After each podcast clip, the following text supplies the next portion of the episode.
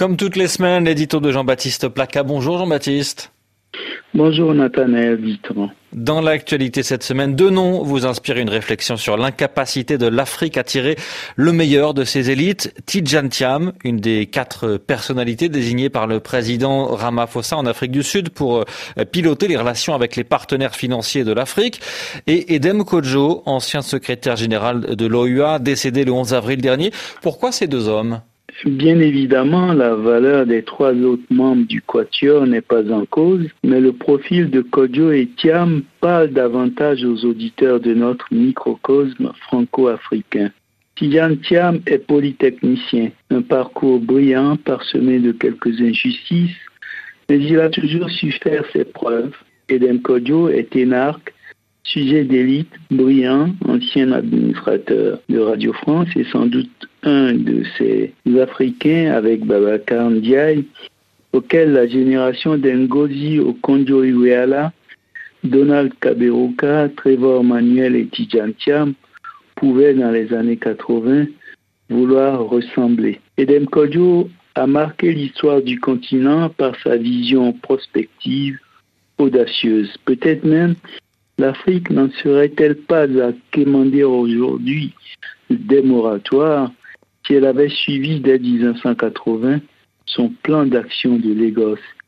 Il n'est cependant jamais parvenu au plus haut niveau d'où il aurait pu donner toute la mesure de sa réelle valeur, car ses erreurs lui ont été beaucoup moins pardonnées qu'à d'autres.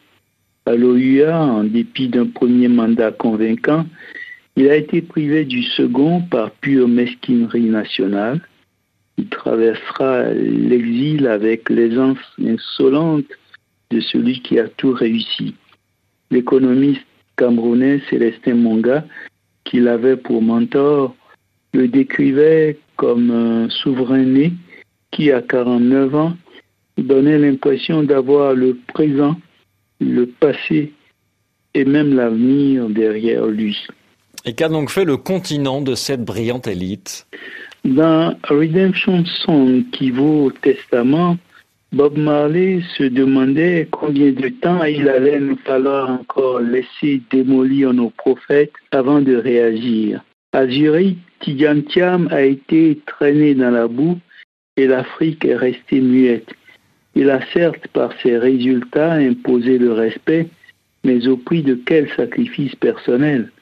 En 2002, on en parlait comme d'un possible ministre de Jacques Chirac, mais il n'en sera rien. N'en pouvant plus du plafond de verre, il quitte la France pour la Grande-Bretagne, où il devient très vite patron d'une des plus grandes compagnies d'assurance au monde. Ce fut ensuite le Crédit Suisse qu'il vient de quitter malgré lui après des résultats pourtant éclatants. Et voilà que soudain, tout le monde se met à préciser qu'il est franco-ivoirien. Soit. Mais Cyril Ramaphosa l'a sollicité pour ce qu'il est fondamentalement, un Africain. De grâce, qu'on le laisse à l'Afrique. N'est-il pas euh, tout simplement un citoyen du monde? Si l'Afrique avait été cette nation solide dont rêvaient George Padmore, Marcus Garvey et autres Kwame Nkrumah, Tidjantiam n'aurait jamais eu besoin d'aller travailler à Londres ou ailleurs. Les meilleurs Américains ne sont pas en Europe, pas plus que les meilleurs Asiatiques ne sont en Europe. Et les meilleurs Botswanais sont au Botswana, pays qui fait bonne mine sur le continent.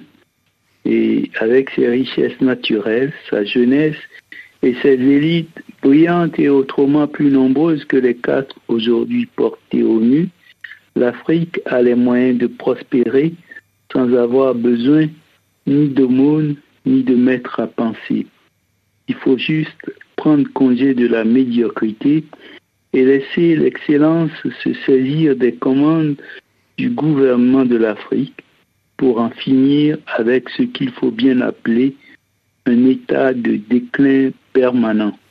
Merci Jean-Baptiste Placa pour cet éditorial. On vous retrouve la semaine prochaine.